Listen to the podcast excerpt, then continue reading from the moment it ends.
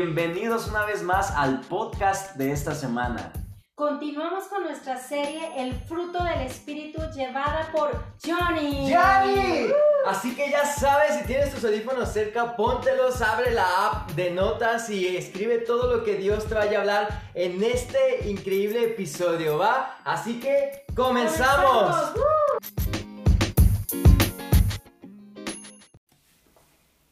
Hola, ¿qué tal? Bienvenidos a este penúltimo tema de nuestra serie titulada El fruto del Espíritu. En esta ocasión estaremos viendo el tema de la mansedumbre, así que prepárate para la palabra que Dios tiene en este momento. Para empezar vamos a hacer una oración, amén. Te voy a invitar a que cierres tus ojos ahí donde estás Señor, te damos gracias por este increíble tiempo, Señor, que tú nos permites una vez más venir y aprender más de tu palabra, Señor. Clamamos que, los, que, eh, eh, las características del fruto, Señor, de tu Espíritu sean formados en nosotros, Padre, para crecer como cristianos, para que nuestro carácter sea cada vez conforme al tuyo, Señor. Te damos gracias en el nombre de Jesús. Amén. Y bueno, hasta este día cada uno de los podcasts los he comenzado diciendo que es necesario que eh, desarrollemos en nosotros cada uno de, las características del fruto del Espíritu. en este momento vas a escuchar la mansedumbre, pero si no has escuchado las demás eh, características del fruto, te invito a que vayas y las escuches y cada una las pongas en práctica porque eh, cada una de las características se complementan y en conjunto hacen ese carácter que Cristo quiere formar en ti y en mí. Amén. Bien, dicho esto, entonces comenzamos con la mansedumbre. Y bueno, cabe mencionar que es una de las características del fruto que muchas veces se, se, se podría decir se menosprecia o se deja a un lado porque eh, muchas veces damos mucho énfasis, por ejemplo, al amor, damos énfasis a la paciencia, damos énfasis a la paz, a la fe, pero llegamos a la mansedumbre y decimos, eh, pues el que sigue, ¿no? Y, wow, al estar eh, estudiando un poco de la mansedumbre, vas a darte cuenta de la importancia tan tremenda que tiene hacia nuestra vida. Y bueno, comenzamos con la definición de mansedumbre.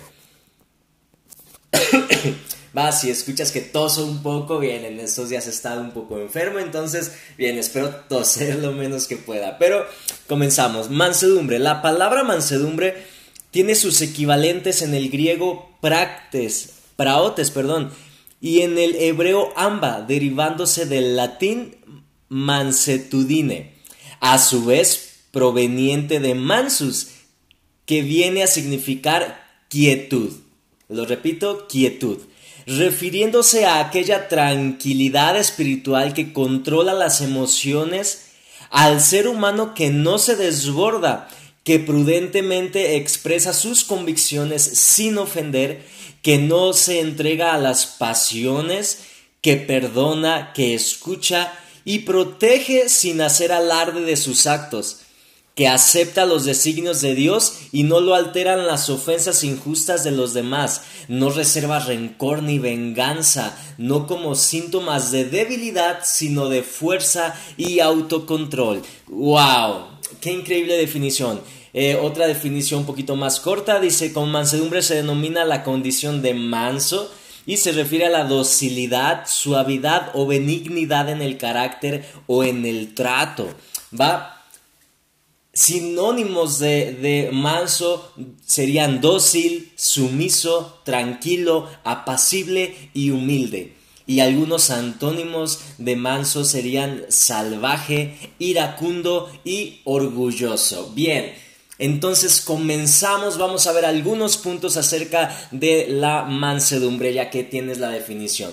Punto número uno, la mansedumbre vence la vanagloria, el ego y el orgullo. Filipenses 2.3 dice, nada hagáis por contienda o por vanagloria, antes bien con humildad estimando cada uno a los demás como superiores a Él mismo. Wow, aquí la palabra es muy clara al decir que no debemos ser e-, egocéntricos, no debemos ser vanagloriosos, no, no debemos de dejar que el orgullo predomine en nosotros. Si estamos viendo estas características como parte de nuestro carácter, qué, qué increíble es ver a los demás como superiores a ti mismo, ¿no? Normalmente nosotros queremos ser superiores. Desde que jugamos un juego...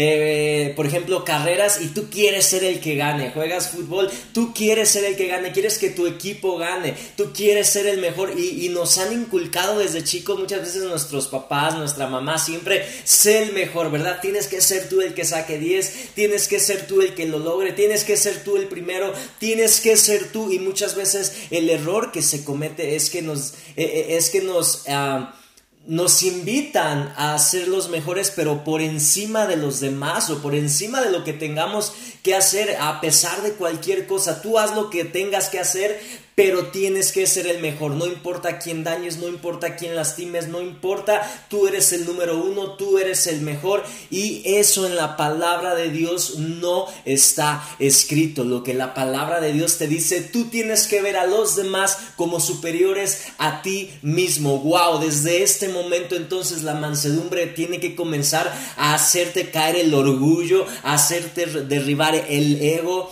la vanagloria que hay en ti y dejar a un lado ese pensamiento de yo soy el único, yo soy el mejor, yo soy el primero y en el nombre de Jesús tienes que comenzar a ver a los demás como superiores a ti mismo por más difícil que eso parezca, ¿va? Continuamos. La mansedumbre, punto número dos, vence la ira. Proverbios 12, 16 dice, el necio muestra enseguida su enojo, pero el prudente pasa por alto el insulto. Wow, Proverbios 23 dice, honroso es al hombre evitar la contienda, pero no hay necio que no inicie un pleito. Wow, y Proverbios 15.1 dice, la respuesta amable calma el enojo, pero la agresiva echa leña al fuego.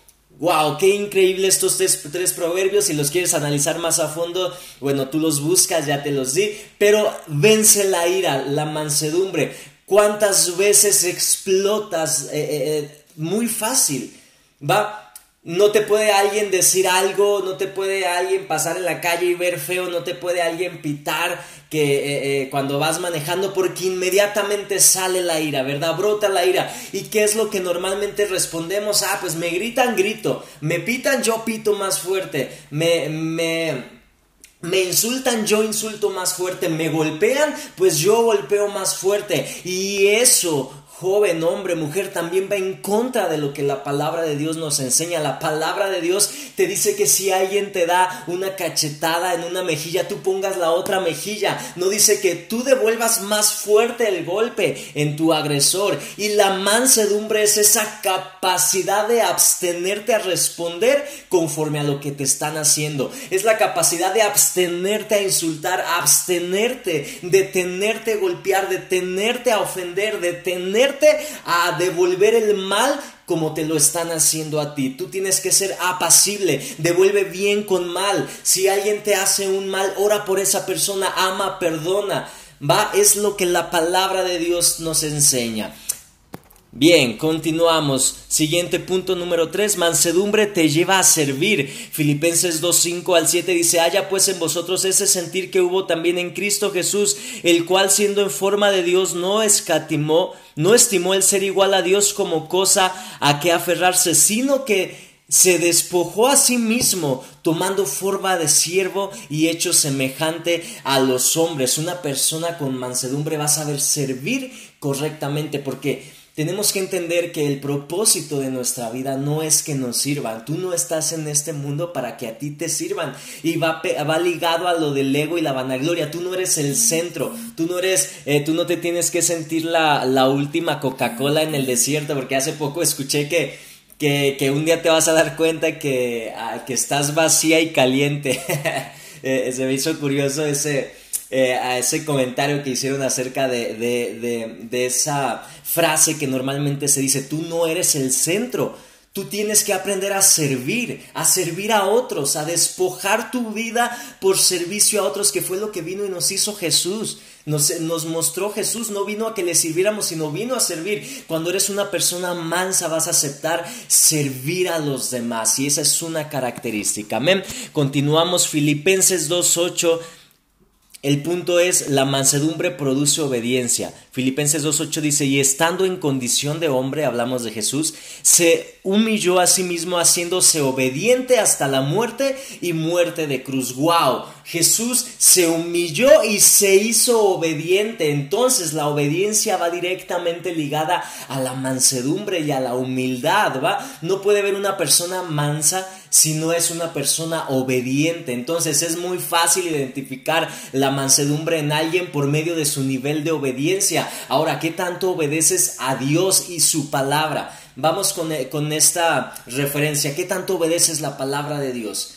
¿Qué tanto obedeces a tus pastores? ¿Qué tanto obedeces a tus padres? ¿Qué tanto obedeces a tus autoridades, a tus maestros? Porque la obediencia es un concepto que se debe aplicar en cada ámbito de tu vida. No, no nomás puedes decir, ah, sí, yo obedezco a Dios, pero desobedezco a mis padres, desobedezco a mis pastores, hago lo que sea con mis líderes. No, no, no, no, no. La obediencia, claro que es a Dios, pero también a cada autoridad que Dios ha delegado por encima de la obediencia va a mostrar el nivel de mansedumbre, el nivel de madurez, el nivel de carácter que haya en tu vida. Entonces, sé obediente.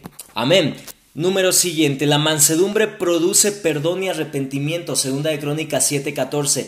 Si se humillare mi pueblo sobre el cual mi nombre es invocado, y oraren y buscaren mi rostro, y se convirtieren de sus malos caminos, entonces yo iré desde los cielos y perdonaré sus pecados y sanaré su tierra. Dios quiere sanar tu tierra, tu tierra, perdón. Dios quiere perdonar tus pecados y Dios quiere escuchar tu clamor, pero eso no va a suceder si tú no tienes un corazón contrito y humillado, como dice la palabra de Dios. La, la palabra menciona que Dios de, desecha y aborrece a los corazones orgullosos que se acercan delante de Él, pero acepta aquellos corazones contritos y humillados, aquellos corazones que se acercan y reconocen que necesitan de Dios. Tú, joven, hombre, mujer, necesitas reconocer que necesitas de Dios. Necesitas acercarte a Dios eh, diciéndole, Señor, sabes que soy pecador, te necesito, no puedo con mis fuerzas, no puedo yo solo llevar mi vida, te necesito, humíllate a Él, despójate ante Él, sé sincero ante Él, ábrete ante Él, pide perdón ante Él y Él está abierto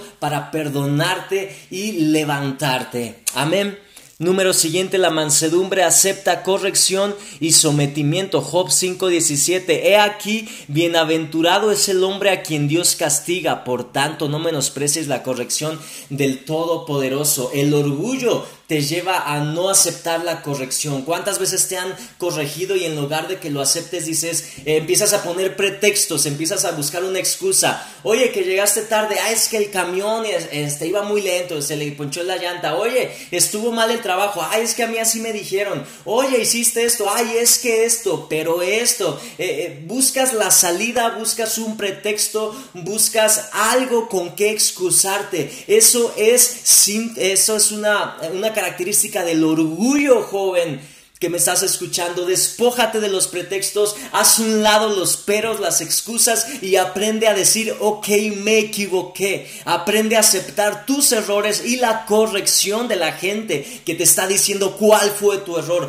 Porque el hecho de que alguien te señale tu error para, el, para que tú crezcas, te va a ayudar, no te va a destruir, te va a hacer mejor persona, va a forjar tu carácter y tu madurez. Por eso Dios ha puesto personas sobre las cuales tienes que someterte y para que aprendas la corrección y la disciplina que va a forjar tu vida. Amén. Número siguiente, ya casi terminamos. Romanos 12, 16. Mansedumbre es enseñable.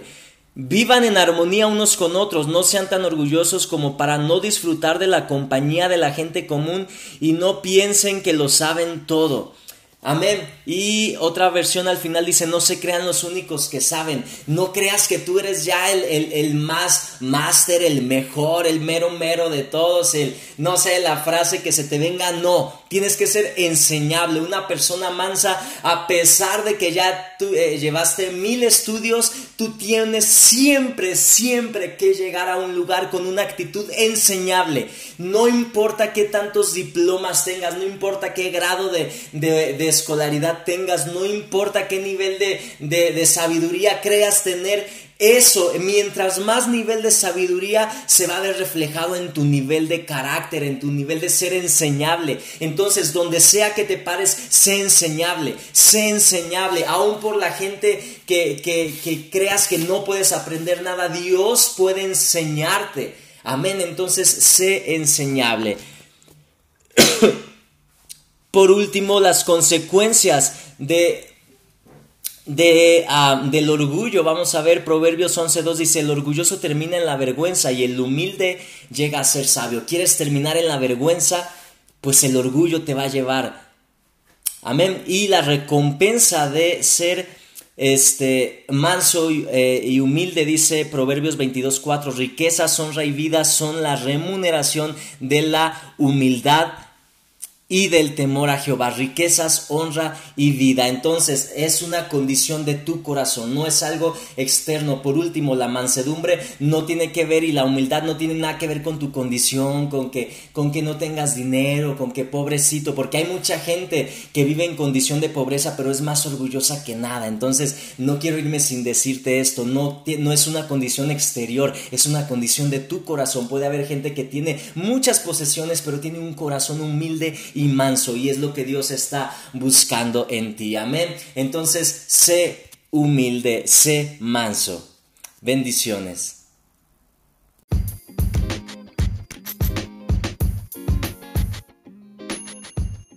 Gracias por escuchar este podcast. Esperamos haya sido de bendición para ti. Compártelo con tus amigos y mantente al pendiente de nuestras próximas publicaciones. Hasta la próxima.